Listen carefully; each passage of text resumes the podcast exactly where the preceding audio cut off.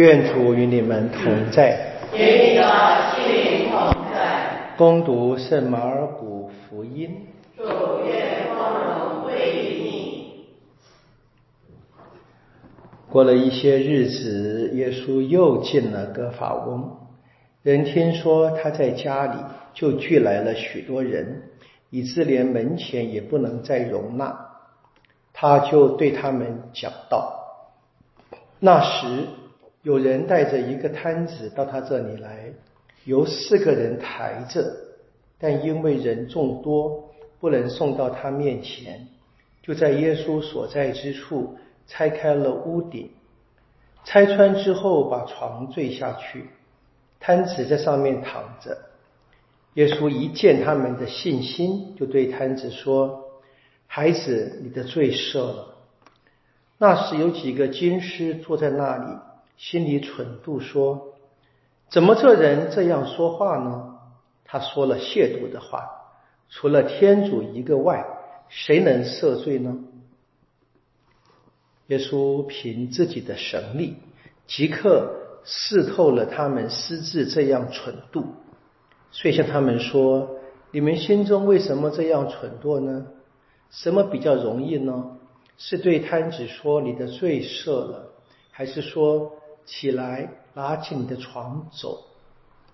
但为叫人们知道人子在地上有权柄赦罪，遂对摊子说：我给你说，起来拿你的床回家去吧。”那人睡起来，立刻拿起了床，当着众人的面走出去了，以致众人大为惊愕，遂光荣天主说：“我们从未见过这样的事。”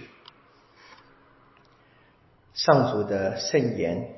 基督，我们赞美你。我们见到了马尔谷的第二章啊，其从昨天。耶稣治好赖病人开始，就已经慢慢的，耶稣要开始对这一些犹太的宗教领袖或者是一般的民意呃领导者啊，开始产生一些冲突。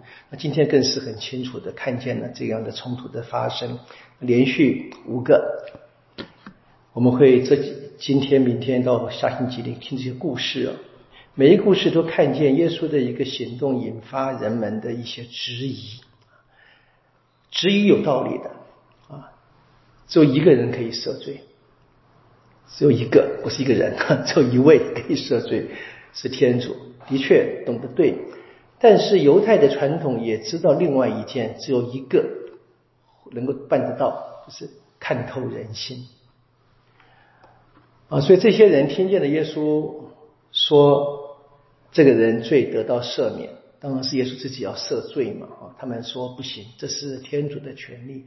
但是当耶稣指出他们心中所想的事情的时候，他们就忘了，这个也是唯独只有天主有的权利。这是一个经典的代表了。我们总是会把各种事情哈，就是我们讲的真理啊，片面的采用，为自己的好处，而不是真正的单纯的看真理。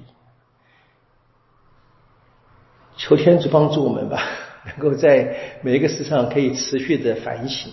的确，在过程当中，我们人常常会这样的犯错，也不用我们不用太责备这一些跟耶稣作对的人了。我觉得不用太责备，责他也没有什么意义嘛。啊，我们今天问的是，我们能不能够不要陷入这样的困境啊？明明看见了一件好事，而且这个好事是众人一起成就的啊。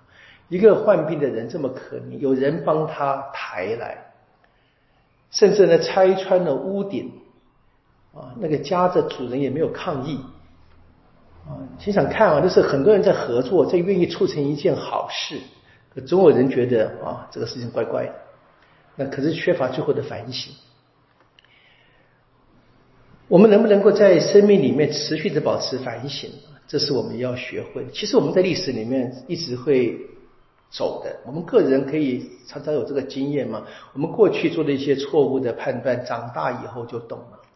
我们小时候常常听爸爸妈妈说：“你长大以后会懂，对不对？”我们不高兴，为什么我现在不能懂？哎呀，我就不是天才嘛，对不对？生命经验不够嘛。我们看见今天犹太人啊，古岛的犹太人在读经义里面啊，向萨母要求一个君王啊。萨母说了啊，要君王有什么后果？其实我们要注意到，并不是天主告诉他了，要他说，是应该这么理解的：是的确他们有了君王，后来。整个犹太民族就发现了有君王的就是这个后果，然后呢，就是提前呢放在这个事件的时候呢，让萨母尔先说出来了。这本来是属于先知文学很常常见的一种表达的方式啊，并不是讲天主未卜呃萨母尔未卜先知，天主他特别的什么启示。不，其实其实活在那个年代当中，这些人为什么要君王呢？前面写的很清楚，想跟别人一样。想跟别的民族一样，那别的民族他们有君王的后果，其实他们也看得见的，就是很巧妙的只取了那个优点啊，而不不是看全部，不是看全局。我们今天哈无可避免的，我们在这个明天的选举的日子里面哈，我你不想知道他也不行，对不对？每天整个世界啊，台湾吧，帮我们倒数计时，对不对？不用我自己记，请倒数计时。那我们怎么办呢？我们怎么办啊？我们的确是在选择一个生活的路线啊。那么我们知道，我们做了这个决定以后呢，后果我们是要承担的。我们麻烦就是说，我们通常都是不会去仔细的去思考自己促成的这一切啊。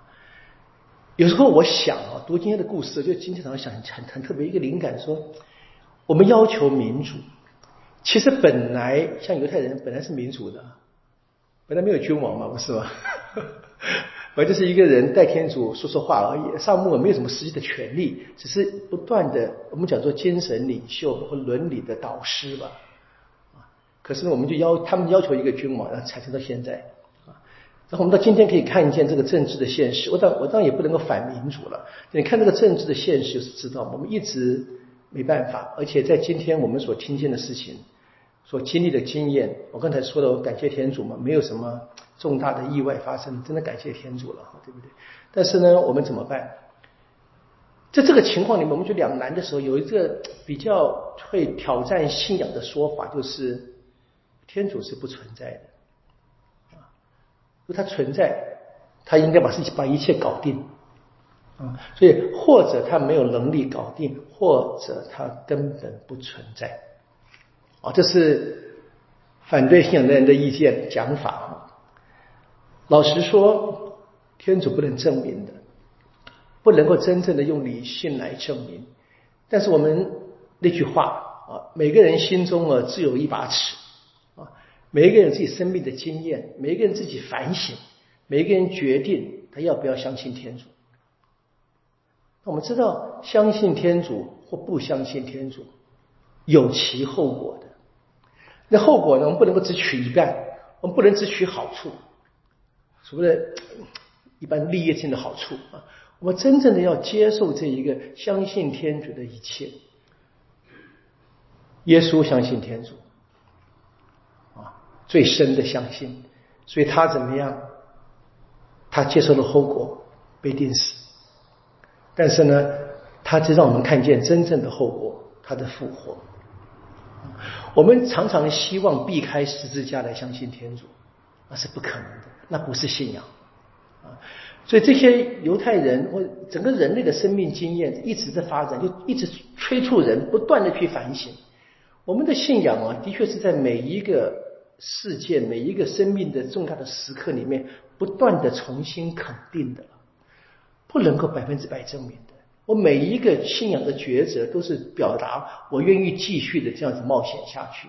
我相信最终天主会给我一个答复，给我一个真正让我真的满意的答复。像耶稣，他的复活，他是告诉我们，他是一切死者中的守生者。在人类的生命经验当中，我们知道，我们当然目前唯一绝对投降的是死亡。是我们看见耶稣战胜死亡了，那能不能证明呢？还是不能。很抱歉啊，我不是说不讲相反信仰的话。